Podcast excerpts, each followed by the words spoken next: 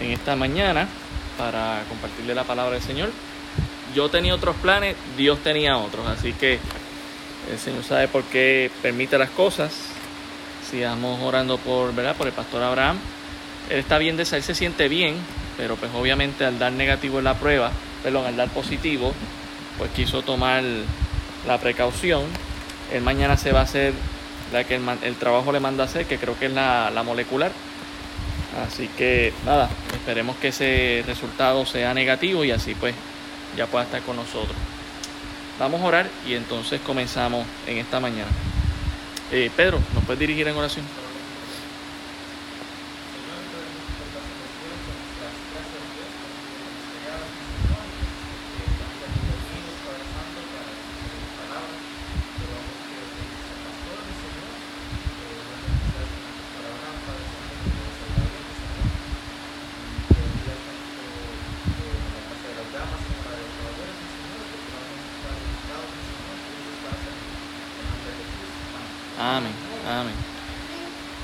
Pues hablando ayer, ¿verdad? Con Josué y compartiendo un poco, en medio hoy el, tema de, la escuela dominical, así que vamos a estar hablando acerca de la blasfemia contra el Espíritu Santo, la blasfemia contra el Espíritu Santo. Y entonces ah, vamos a tres pasajes que son donde se encuentra el mismo, lo mismo que el Señor Jesucristo dijo, estos son los evangelios sinópticos, cuando usted escucha esa palabra, Evangelio sinóptico, piense en Mateo, Marcos, Lucas. ¿Y por qué no Juan? Porque Juan solamente registra las últimas semanas del Señor Jesucristo antes de ir a la cruz del Calvario. Así que no va a registrar mucho del ministerio. Él tiene otro énfasis. Pero los tres evangelios sinópticos, pues sí cubren este, esta enseñanza que enseña Jesucristo. Vamos primero a Lucas 12. Lucas 12. Y estoy yendo ahí primero porque aquí el Señor Jesucristo lo menciona, pero Lucas no, recorre, no recoge el contexto inmediato de lo que él va a decir. Así que quiero cubrir eso primero para que lo puedan ver y luego iremos a Mateo y a Marcos que sí recogen ese contexto inmediato de lo que es la blasfemia del Espíritu Santo. Lucas 12, versículo 8. Lucas 12, 8 dice lo siguiente. Os digo que todo aquel que me confesare delante de los hombres, también el Hijo del Hombre le confesará delante de los ángeles de Dios. Mas el que me negare delante de los hombres será negado delante de los ángeles de Dios. A todo aquel que dijere alguna palabra contra el Hijo del Hombre, le será perdonado, pero el que blasfemare contra el Espíritu Santo, no le será perdonado. Cuando os trajeren a las sinagogas y ante los magistrados y las autoridades, no os preocupéis por cómo o, qué habréis de responder o qué habréis de decir, porque el Espíritu Santo os enseñará en la misma hora lo que habéis de decir. Así que hay aquí algunas, algunas reacciones que Dios está diciendo que va a mostrar en el futuro. ¿Cómo reaccionaría Dios Padre? Bueno, pues Dios Padre va a reaccionar conforme como nosotros hemos reaccionado aquí en la tierra o cómo, va a reaccionar el Señor Jesucristo. Bueno, pues va a reaccionar como nosotros hemos reaccionado aquí en la tierra. Y Él dice, bueno, si ustedes me niegan aquí en la tierra, yo los voy a negar en el cielo. O si ustedes me confiesan aquí en la tierra, yo los voy a confesar en el cielo. Y luego va el Espíritu Santo y dice lo mismo. Solamente que habla esto de la blasfemia, ¿verdad? Y uno dice, bueno, ¿y qué es la blasfemia contra el Espíritu Santo? En este contexto que nos está diciendo en el versículo 10, si tomamos en consideración la primera parte, dice, a todo aquel que dijere alguna palabra contra el Hijo del Hombre, así que alguien que está hablando en contra de Jesucristo, pues él dice, a ese yo le voy a perdonar. Si se arrepiente, ¿verdad? Y pide perdón, yo perdono a esa persona. Eh, pero el que lo haga contra el Espíritu Santo, podríamos decir, el que habla en contra del Espíritu Santo, a ese no se le va a perdonar. Y es bien interesante, aún el nombre del Señor Jesucristo y el de Dios es lo uno que más escucha siendo blasfemado o siendo usando su nombre en vano. Usted lo puede ver en las películas, en las series, ¿verdad? Lamentablemente el nombre de Jesucristo o el nombre de Dios es lo más que se usa en vano, pero es bien raro escuchar que se use el nombre en, vano, el nombre del Espíritu Santo. Eh, Mateo 12, vamos entonces al contexto. Eh, Lucas no lo recorre, pero lo, quería cubrir como quiera. Lucas 12, 22. Lucas 12, 22. Eh, perdón, Mateo, gracias mi amor. Mateo 12, 22. Y aquí sí, pues vamos a ir con un poco más de calma para que veamos el contexto de lo que está pasando antes de que Jesús diga que es la blasfemia del Espíritu Santo. Ya hemos visto según Lucas que sería parecido a algo del Hijo. Si tú hablas en contra del Hijo, pues Jesucristo te perdona, ¿verdad? Si tú pides perdón, obviamente, si te arrepientes. Pero si tú hablas en contra del Espíritu Santo, no. Ahora, si vamos a Mateo 12, 22, vamos a ver ese contexto. Dice, bueno, tengo que leerlo del versículo 14, perdonen, versículo 14, para que vean quiénes están presentes en esta historia. Dice, y salidos los fariseos, tuvieron consejo contra quién? Contra Jesús para destruirle. Eso es Mateo 12, 14. Hubo un consejo de los fariseos, ya ellos estaban en contra del ministerio de Jesucristo. Sabiendo esto Jesús, ¿verdad? Jesús es Dios, así que él lo sabe todo, se apartó de allí y le siguió mucha gente. Así que él trató de alejarse de este grupo religioso que ya estaba planificando caerle encima. Y sanaba a todos y les encargaba rigurosamente que no le descubriesen, para que se cumpliese lo dicho por el profeta Isaías cuando dijo, aquí mi siervo, a quien he escogido, mi amado, en quien se agrada mi alma, pondré mi espíritu sobre él. Y, noten la palabra espíritu, está en mayúscula, así que, ¿qué tenía Jesucristo dentro de sí? El Espíritu Santo, ¿ok? Y esto es bien interesante y bien importante, ¿por qué? Porque el Señor Jesucristo no está haciendo nada en su poder, sino que está haciendo justo como humano, aunque Él es un ser divino, lo que está haciendo, lo está haciendo por quién? Por el Espíritu Santo. No por su propio poder, que sí sabemos que lo puede hacer. ¿Ok? Así que seguimos el pasaje. Dice aquí en el versículo 19, eh, no contenderá ni voceará, ni nadie oirá en las calles su voz. La caña cascada no quebrará y el pábilo que humea no apagará hasta que saque a victoria el juicio y en su nombre esperarán los gentiles. ¿Verdad? Este pasaje de Isaías, ya lo veremos cuando, cuando vayamos al pasaje de, eh, en el estudio de Isaías específicamente. Versículo 22. Entonces fue traído a él un endemoniado, ciego y mudo, y le sanó de tal manera que el ciego mudo, el ciego y mudo veía y hablaba. Así que este endemoniado ¿verdad? No podía ni hablar, ni tampoco podía ver, ¿verdad? Ese era el, tipo de demonio que tenía este ser humano. Y el Señor le saca estos demonios y los sana. Verso 23, y toda la gente estaba atónita, maravillada, sorprendida. Esto no es algo que, ocurre todos los días. Y decía, ¿será este el hijo de David? Esa pregunta es afirmativa de, ¿este es el Mesías? Este es el que se prometió que iba a ser el rey, que iba a estar en el trono de David, que estamos esperando. ¿Será este? ¿Ok? Versículo 24. Más los fariseos, al oírlo, decían, este no echa fuera los demonios, sino por Belcebú, príncipe de los demonios. Entonces, tenemos dos públicos. Bueno, tenemos tres. Los que están siendo sanados, entre ellos el endemoniado que se habla específicamente aquí en Mateo. Tenemos la gente que está ya recapacitando y diciendo estos milagros están confirmando que este es el Mesías que estábamos esperando. Pero está este grupo que lo vemos desde el versículo 14, los fariseos, los religiosos de aquel tiempo, que no querían aceptar que Jesucristo definitivamente era el Mesías, aún él mostrando las señales. Y ya lo vemos que ellos están en contra de Jesús, ya hicieron un consejo. Así que ellos a sabienda de que Jesús es Dios y lo está mostrando, lo quieren negar. Y ya han mostrado un consejo, ya se han reunido, no, nos vamos a oponer a Él, haga lo que haga. E, estaban resueltos. Así que ya por ahí va lo que es la blasfemia. Eh, en el versículo 24, o sea, en el versículo 23, ya la gente está diciendo definitivamente este tiene que ser el Mesías, no será este el hijo de David. Ya no los está mostrando, son los, eh, las profecías que se están cumpliendo delante de nuestros ojos.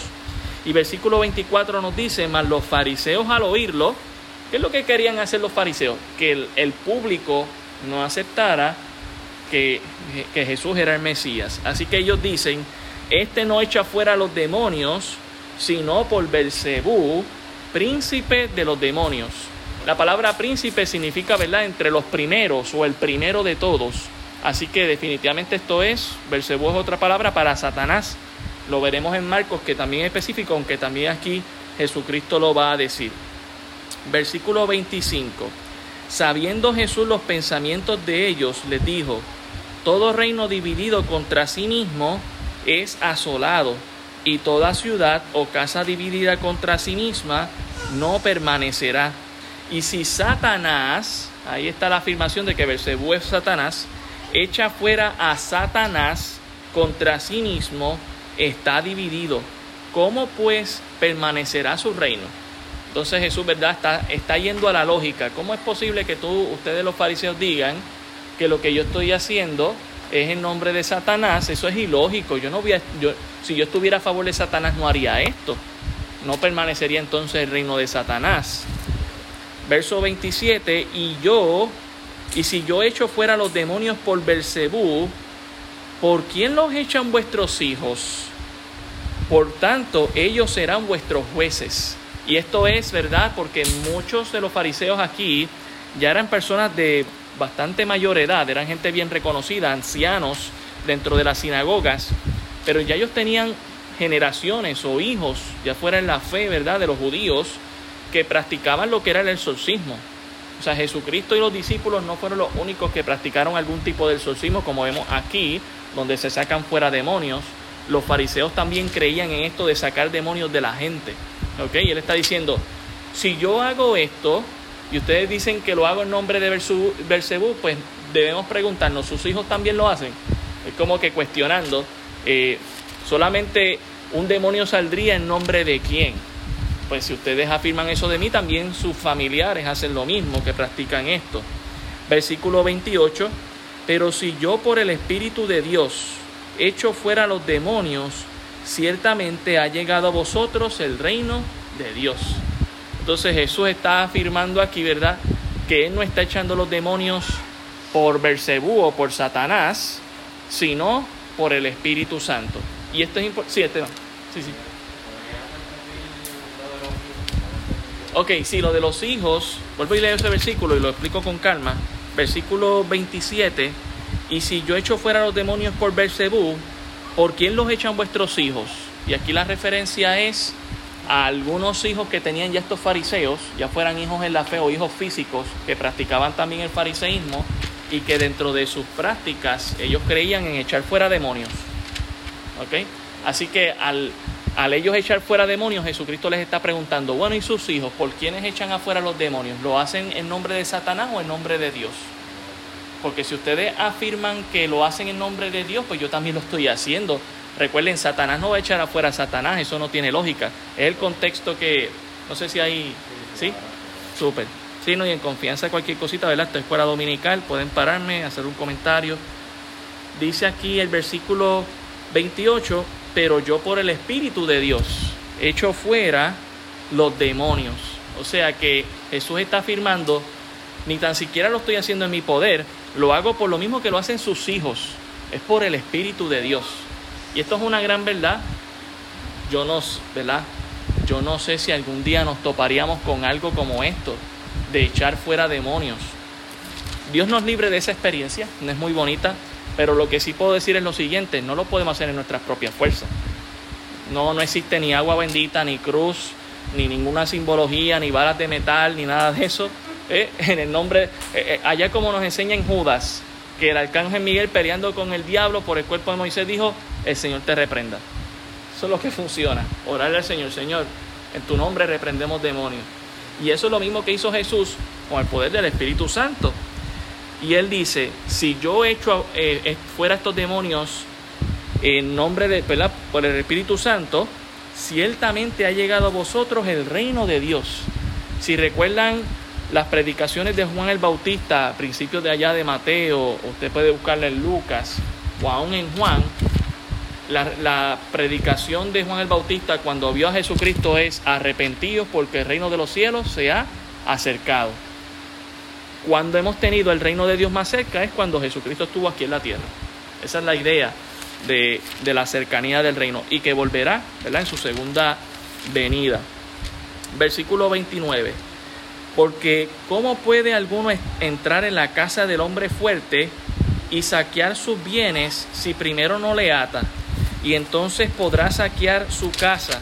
El que no es conmigo contra mí es, y el que conmigo no recoge, desparrama. Por tanto digo, todo pecado será perdonado a los hombres, mas la blasfemia contra el Espíritu Santo no le será perdonada. Entonces Jesús no está aquí siendo ofendido, sino que él ve que quien está siendo ofendido es el Espíritu Santo, porque los fariseos le están atribuyendo esta obra que acaba de hacer Jesús, de sacar a este demonio, a Satanás. Y eso es grave. Y ahora, esto ellos no lo están haciendo ignorantemente. Versículo 14 nos deja saber que ya ellos, ellos estaban reuniéndose para irse en contra de Dios. Así que la blasfemia del Espíritu Santo no, no ocurre por ignorancia, es a propósito. Yo voy a negar que eso que acaba de hacer Jesús no es de Dios, no es del Espíritu Santo, eso es del diablo. Así que hay, no es simplemente que se, se, comete en ignorancia, se comete a propósito esta violación de la, de lo que Dios está diciendo aquí. Dice el versículo 14, 32, perdonen.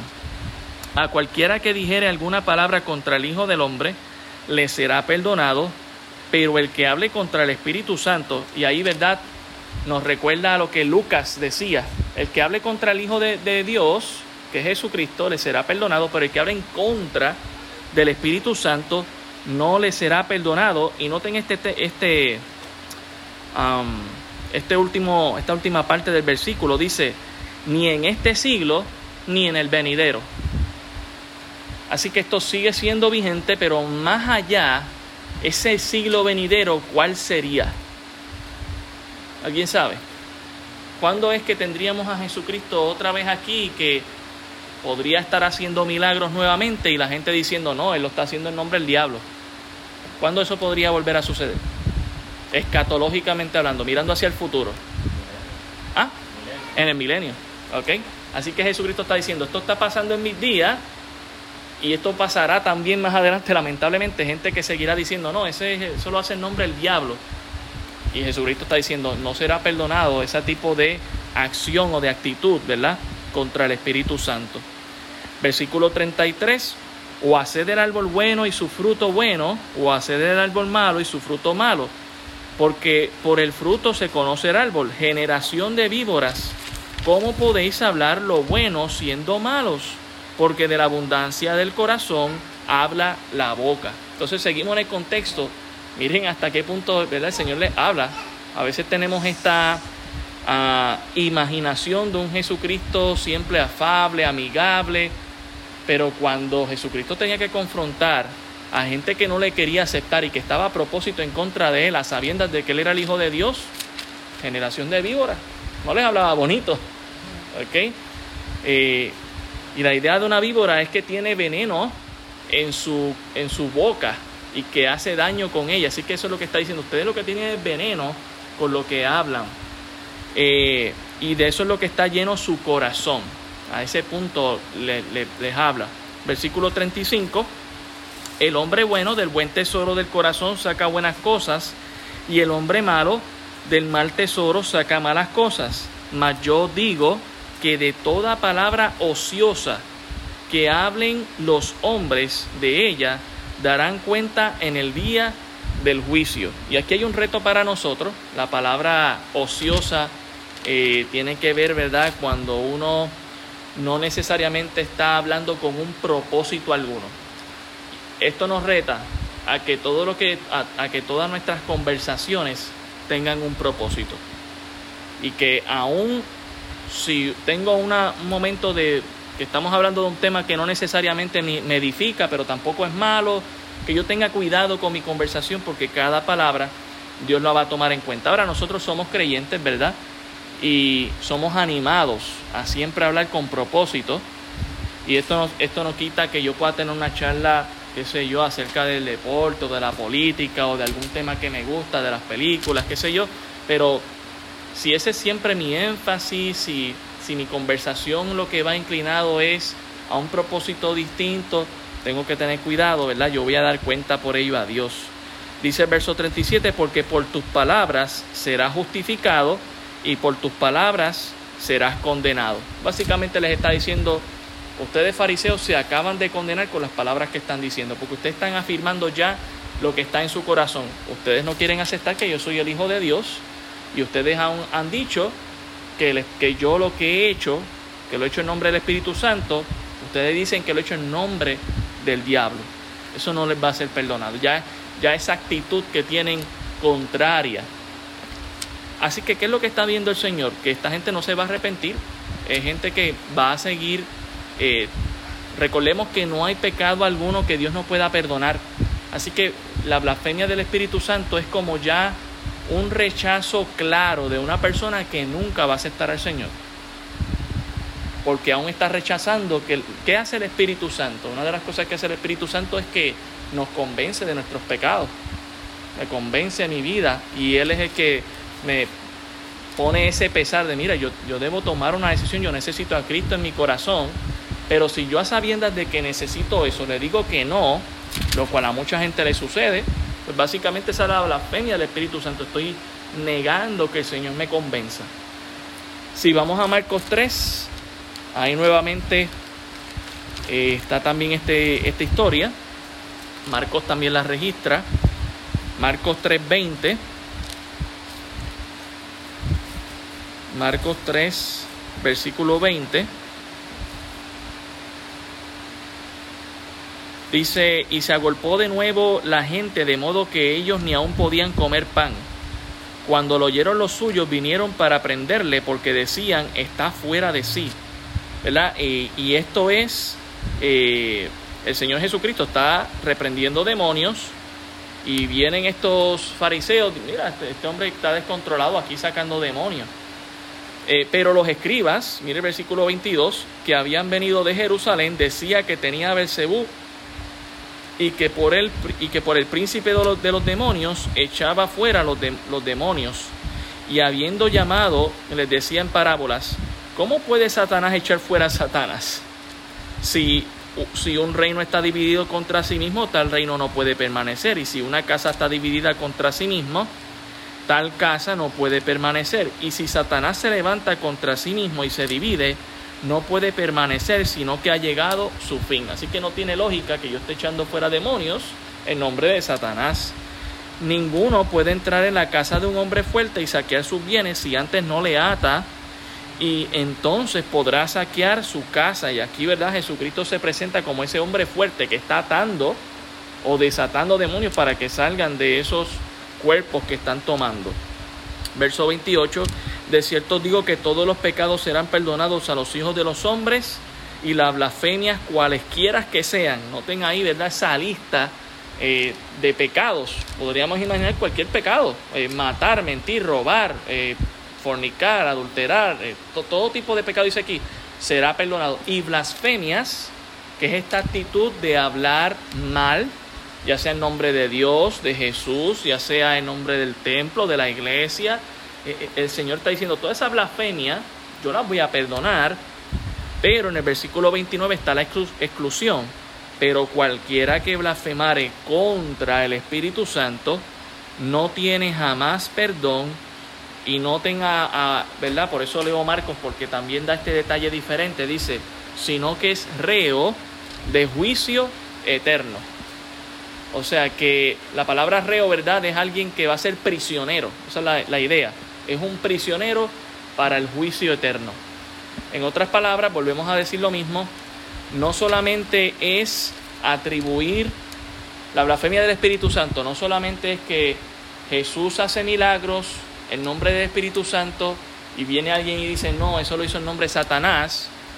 Esta persona que lo está diciendo lo dice a propósito, pero también está negando la obra de Dios en su propia vida no puedo aceptar eso que estoy viendo que es evidente. No quiero dejar convencerme. Así que esto se puede aplicar a una persona que ha escuchado el Evangelio en muchas ocasiones y ha estado negando. Sabe que es la verdad, pero dice, eso yo no voy a tomar esa decisión. ¿verdad? Obviamente Dios nos creó con libertad de conciencia, pero el negar esa obra de que el Espíritu Santo me convence significaría la blasfemia del Espíritu Santo. Versículo 30 dice, porque ellos habían dicho, tiene espíritu inmundo. Y eso de Jesucristo le habían dicho, eh, Jesús tiene un espíritu inmundo. Y por eso Jesús decía, bueno, que esto no es lógico, ¿cómo un demonio va a sacar afuera otro demonio de, de otro lugar? ¿Ok? Así que es importante el contexto histórico que hemos visto aquí, ¿verdad? De Mateo, de Marcos y aún de Lucas. La blasfemia contra el Espíritu Santo sería acreditar la obra del Espíritu Santo o de Satanás ah, y atribuírsela al diablo como una obra del Espíritu Santo. Los fariseos estaban oponiéndose predeterminadamente, y esto es clave, no es accidentalmente, sino predeterminadamente. Y a pesar de toda evidencia, ellos lo estaban negando. Vamos a algunos pasajes adicionales que nos pueden hablar, ¿verdad?, de esto de cuando alguien está negándose predeterminadamente a la obra del Espíritu Santo. Juan 11:48. Juan 11:48.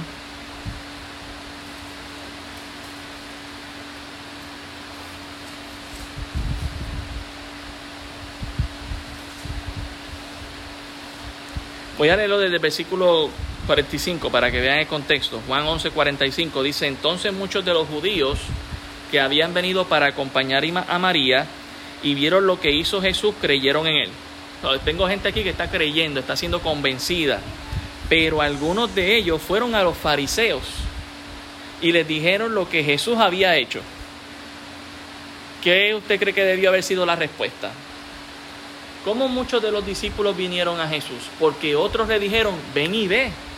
¿Cómo los samaritanos vinieron al Señor? Porque la samaritana, cuando estuvo con el Señor Jesucristo, ¿verdad? Ya en el pozo de Jacob, fue, Dios la, Jesucristo le, la sorprendió. Y no, yo voy y le voy a decir a todo el mundo que vengan y vean. Así que, ¿cómo debieron haber reaccionado los fariseos aquí cuando estos discípulos se acercan a los fariseos? Vamos para allá a chequear. Pero miren lo que ellos hacen, versículo 47. Entonces los principales sacerdotes y los fariseos reunieron el concilio. Ellos no fueron donde Jesús. No, vamos a buscar a todos los fariseos, todos los maestros aquí, todos los líderes religiosos. Y dijeron, ¿qué haremos? Porque este hombre hace muchas señales. Ellos están, no, no, están, no lo están negando, ellos están afirmando, este hombre está haciendo muchas señales. Si le dejamos así, todos creerán en Él. Noten la preocupación de ellos. Es, wow, eh, vamos a perder gente. Esa es la preocupación de ellos. Dice aquí, ah, y vendrán los romanos y destruirán nuestro lugar santo y nuestra nación. ¿En qué ellos están pensando? En que Jesucristo podría causar una revuelta y que entonces tendríamos una guerra, ¿verdad?, de los romanos contra los judíos y que iban a perder todos los privilegios que tenían siendo esclavos de los romanos. ¿Ok? Esa era su preocupación. Eh, dice el verso 49, entonces Caifás, uno de ellos, sumo sacerdote, aquel año les dijo, vosotros no sabéis nada ni pensáis que nos conviene que un hombre muera por el pueblo y que no toda la nación perezca. Ya desde este punto, eh, eh, los líderes religiosos están pensando, vamos a matarlo, porque para que muera todo el pueblo, vamos a matarlo a él. Esto es la blasfemia contra el Espíritu Santo. Ellos conocen las señales, ellos conocen lo que Jesús está haciendo, no vámonos en contra de él. ¿Ok? Otro pasaje, hecho, el eh, vamos, vamos a seguir aquí en Juan, para no. Juan 15, 26.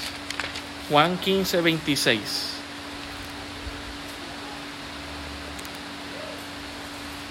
Juan 15, 26. Este es el Señor Jesucristo hablando. Dice, pero cuando venga el consolador, y verá, esto es otra palabra para el Espíritu Santo, a quien yo os enviaré del Padre, el Espíritu de verdad, el cual procede del Padre, Él dará testimonio acerca de mí, y vosotros daréis testimonio también, porque habéis estado conmigo desde el principio. Entonces, yo sé que quizás algunos de nosotros nos estamos preguntando, ¿será que yo he cometido la blasfemia contra el Espíritu Santo? Si yo he sido convencido y he recibido el Evangelio y lo he aceptado, es muy probable que no. Si cada vez que el Señor te habla a través de su palabra y tú estás eh, siendo convencido de que yo tengo que trabajar ciertas áreas en mi vida, de que debo dejar que el Señor, si, ya lo acepté para empezar, ya no, ya es muy poco probable que yo haga una blasfemia contra el Espíritu Santo, porque al contrario, estoy aceptando que el Señor haga una obra en mi vida. Y él dice en el versículo 27, vosotros daréis testimonio también porque habéis estado conmigo desde el principio. Así que eso nos aplica también, ¿verdad?, a nosotros. Eh, Juan 16, 14, eso no significa, ¿verdad?, que no, no, tenemos, tenemos que tener cuidado de no caer en eso, ¿verdad? Pero el Espíritu Santo mismo da testimonio a nuestro espíritu de que somos hijos de Dios. Juan 16, 14 dice, Él me glorificará porque tomará de lo mío y os lo hará saber. Todo lo que tiene el Padre es mío, por eso dije que tomará de lo mío y os lo hará saber. ¿De quién está hablando? Versículo 12. Aún tengo muchas cosas que deciros, pero ahora no la podéis sobrellevar. Pero cuando venga el Espíritu de verdad, Él os guiará a toda la verdad, porque no hablará por su propia cuenta, sino que hablará todo lo que oyere y os hará saber todas las cosas que habrán de venir. Así que el Espíritu Santo también, sí, Josué.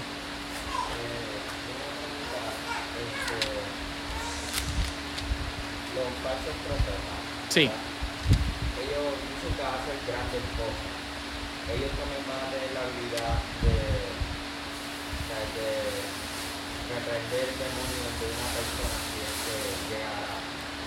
Ok, ya veo por dónde vas. Ajá. Si ellos hacen eso, ¿verdad? son falsos profetas, pero ellos lo están haciendo en nombre de Jesús. Ajá. Ellos lo están haciendo en el nombre de Jesús. Vamos, vamos a hablar un poco de estos falsos profetas. Algunos de ellos lo, lo hacen por ignorancia, es la teología que aprendieron. Imagínate nacer en este ambiente donde creen en lo que es incorrecto y practicar eso pensando que lo hacen en nombre de Jesús, pero ignorantemente no se dan cuenta que lo que hacen es en nombre del diablo. Lo están haciendo en nombre de Jesús y Jesús puede honrar su propia palabra, pero a la misma vez el diablo mismo se está burlando de ellos porque piensan, este está pensando que lo hace. Por eso es que yo no sé si ustedes vieron de American Gospel, pero esta, esta película es bien interesante porque nos muestra gente que son falsos y que hace, hacen falsas sanidades, aún proclamando en el nombre de Jesús porque realmente no tienen el Espíritu Santo, no, no se han convertido, no son verdaderos creyentes y lo que hacen es que falsean una sanidad. Así que básicamente terminan siendo instrumentos de Satanás porque, porque lo que Dios hace no es falso, si lo va a hacer es verdadero. Si Dios quiere sanarte, te va a sanar de verdad y lo va a hacer en, el nombre del Señor. Así que eh, algunos lo van a hacer por ignorancia y Dios puede honrar ¿verdad? su palabra, su, su poder, su autoridad, o que lo está haciendo en mi nombre. Por ejemplo, tenemos este caso cuando los discípulos escuchan que hay otros sacando y reprendiendo demonios y, y, los discípulos van a donde Jesús y le dicen, mira, ellos están sacando demonios en tu nombre, vamos a callarlos. Esa es la actitud de los discípulos, querían exclusividad y Jesús que les dice, no, el que no es contra mí, conmigo es.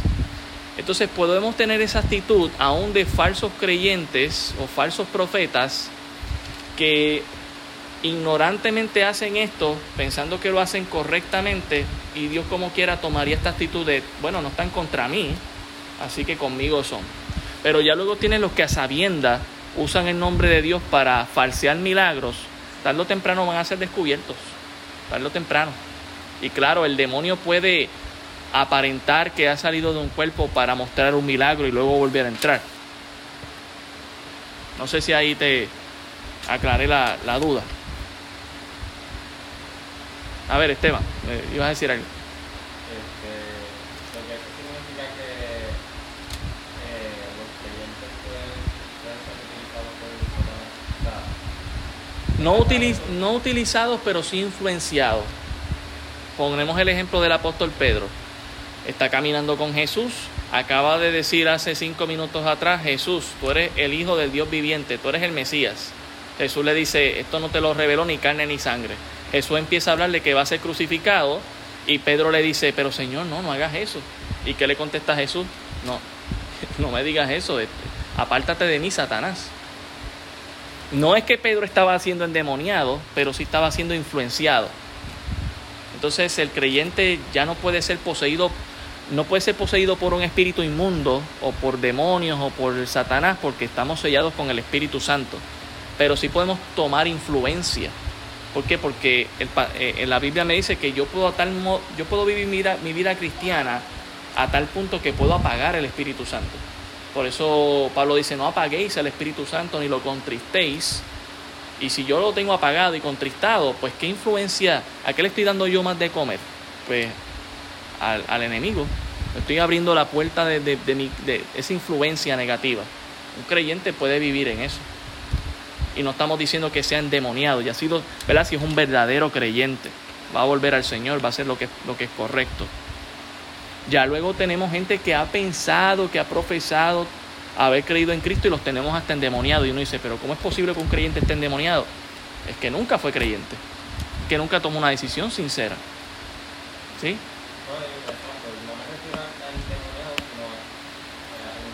Sí, influenciado sí, lamentablemente sí. Y eso es algo de, la, de lo que nos tenemos que, cuidar. ¿Sí?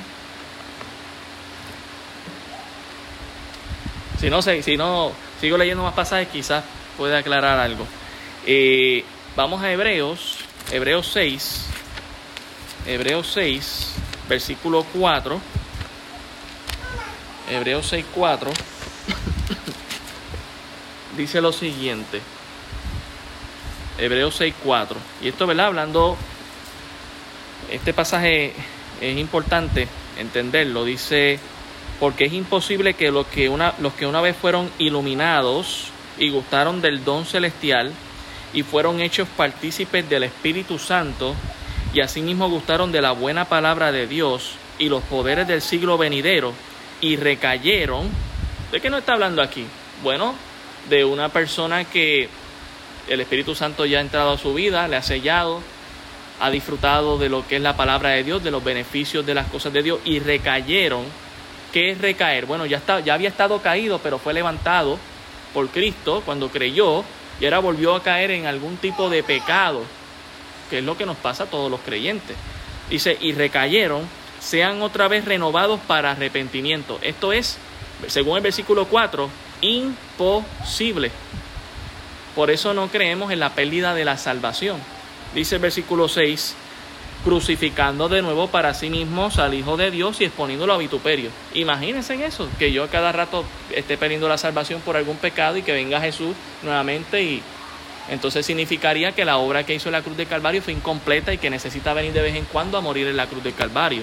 No, Él hizo una obra completa. Así que el Espíritu Santo al sellarme también hace una obra completa y si yo soy creyente ya no voy a blasfemar en contra del Espíritu Santo, al contrario, el Espíritu Santo está obrando en mi vida. ¿Ok?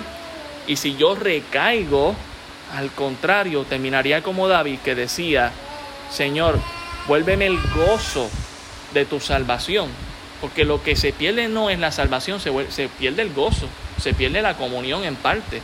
Pero si ya hemos sido sellados, a diferencia del, del que no ha conocido a Cristo, que le gusta embarrarse el pecado, cuando el creyente peca, se siente sucio y quiere limpiarse.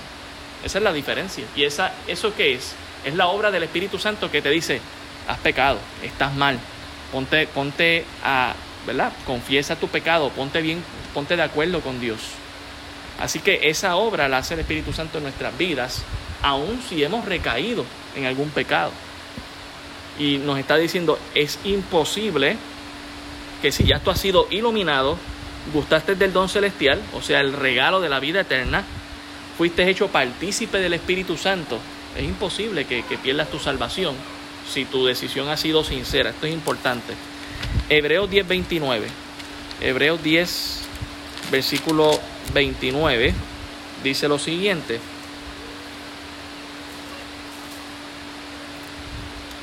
Hebreos 10, 29 dice, ¿cuánto mayor castigo pensáis que merecerá el que pisoteare el Hijo de Dios, al Hijo de Dios, y tuviere por inmunda la sangre del pacto en la cual fue santificado, e hiciere afrenta, esto podría considerarse como la blasfemia del Espíritu Santo, o hacerle frente o no querer eh, ser convencido por el Espíritu Santo. Dice, e hiciera frente, afrenta al Espíritu de gracia.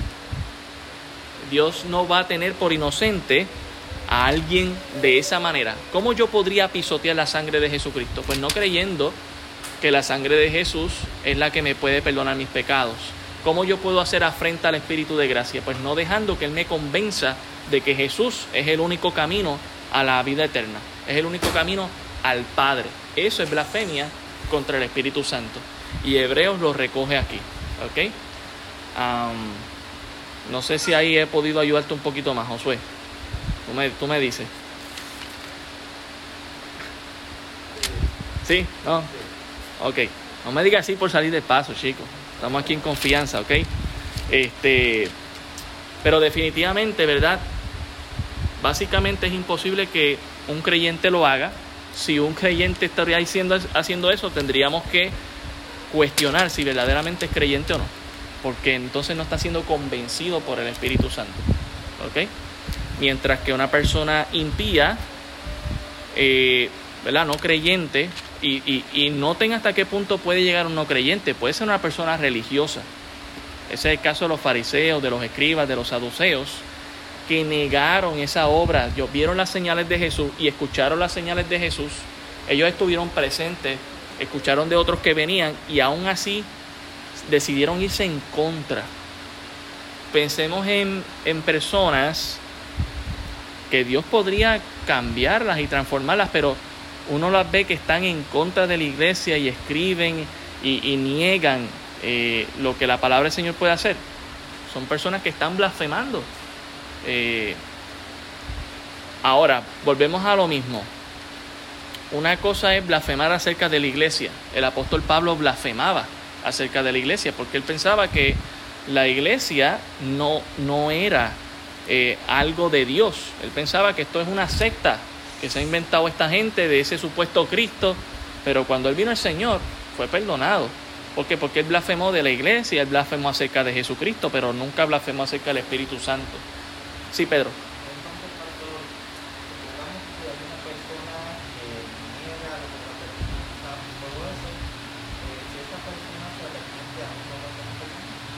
Ok, Recuerda que negar al Espíritu Santo no es algo que se escucha todo el tiempo. Tú sí escuchas que niegan al Padre o que niegan al Hijo. Pero es bien difícil escuchar a una persona que diga, no, yo niego la obra del Espíritu Santo así, afirmándolo.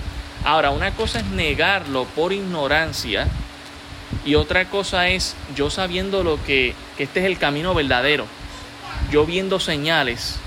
Este es el contexto, ¿verdad? Histórico que se da. Yo estoy viendo señales yo estoy viendo que esta es la verdad y aún así me empecino en decir, no, esto no es, esto no es lo correcto a seguir, esto es lo, eso sería la blasfemia del Espíritu Santo.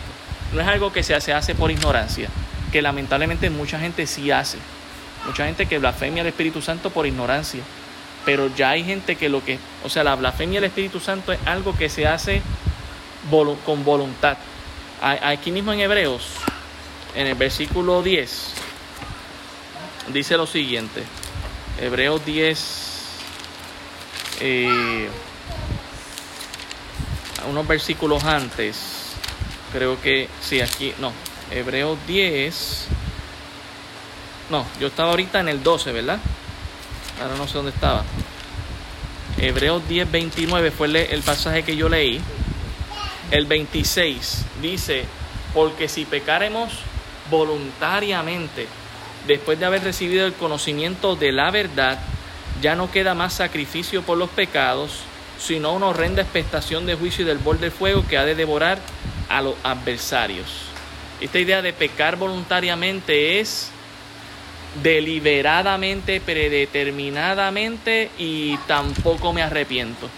Porque hay cosas que uno puede planificar y, caer en pecado, pero, pero no me arrepiento y entonces eh, tengo por inmunda la sangre de Jesucristo, no creo que el Espíritu me esté convenciendo, me voy. Este, esta es la blasfemia del Espíritu Santo. Me voy deliberadamente en contra de lo que Dios ha establecido a sabiendas, no por ignorancia, sino a sabiendas. Ya luego hay gente que lo hace por ignorancia y si aún vamos al Antiguo Testamento, todo pecado de ignorancia es perdonado. Jesucristo dijo en la cruz de Calvario, Padre, perdónalos porque no saben lo que hacen. Entonces, pecado por ignorancia será perdonado, pero un pecado que eh, deliberadamente, se hace a propósito, ¿no? Yo sé que está la verdad, pero aún así me voy en contra. Esa verdad sería la blasfemia contra el Espíritu Santo. Sí, no, sí.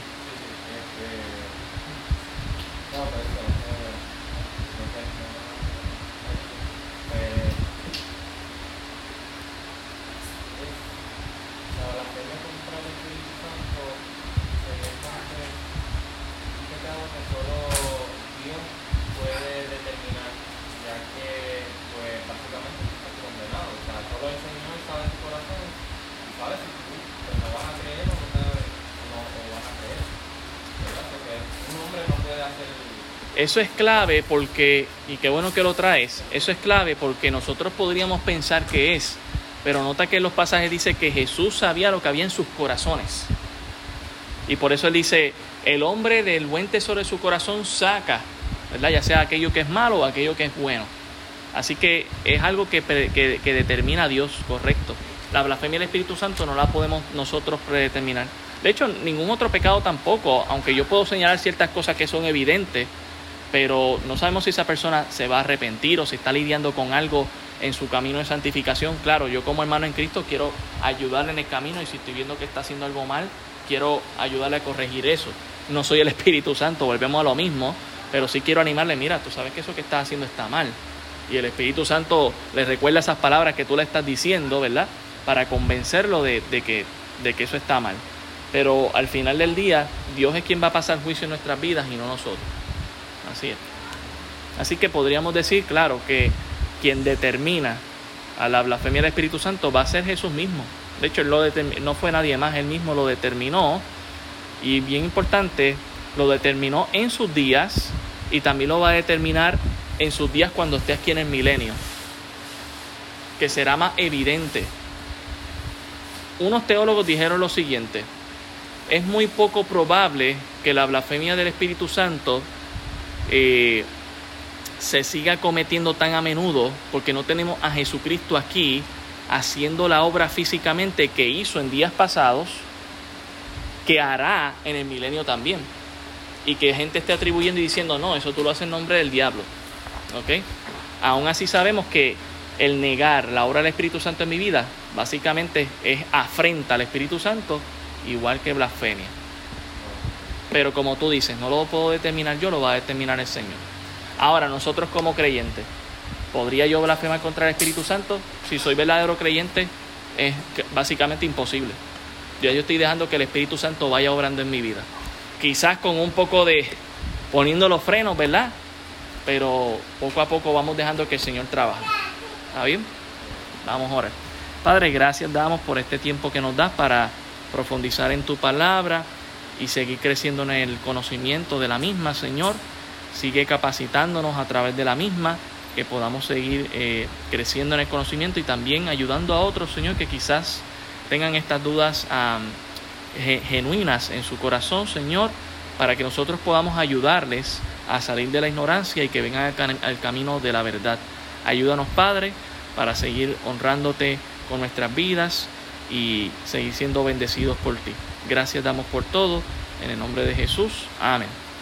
Dios me los bendiga, jóvenes. Seguimos para adelante. ¿Ven?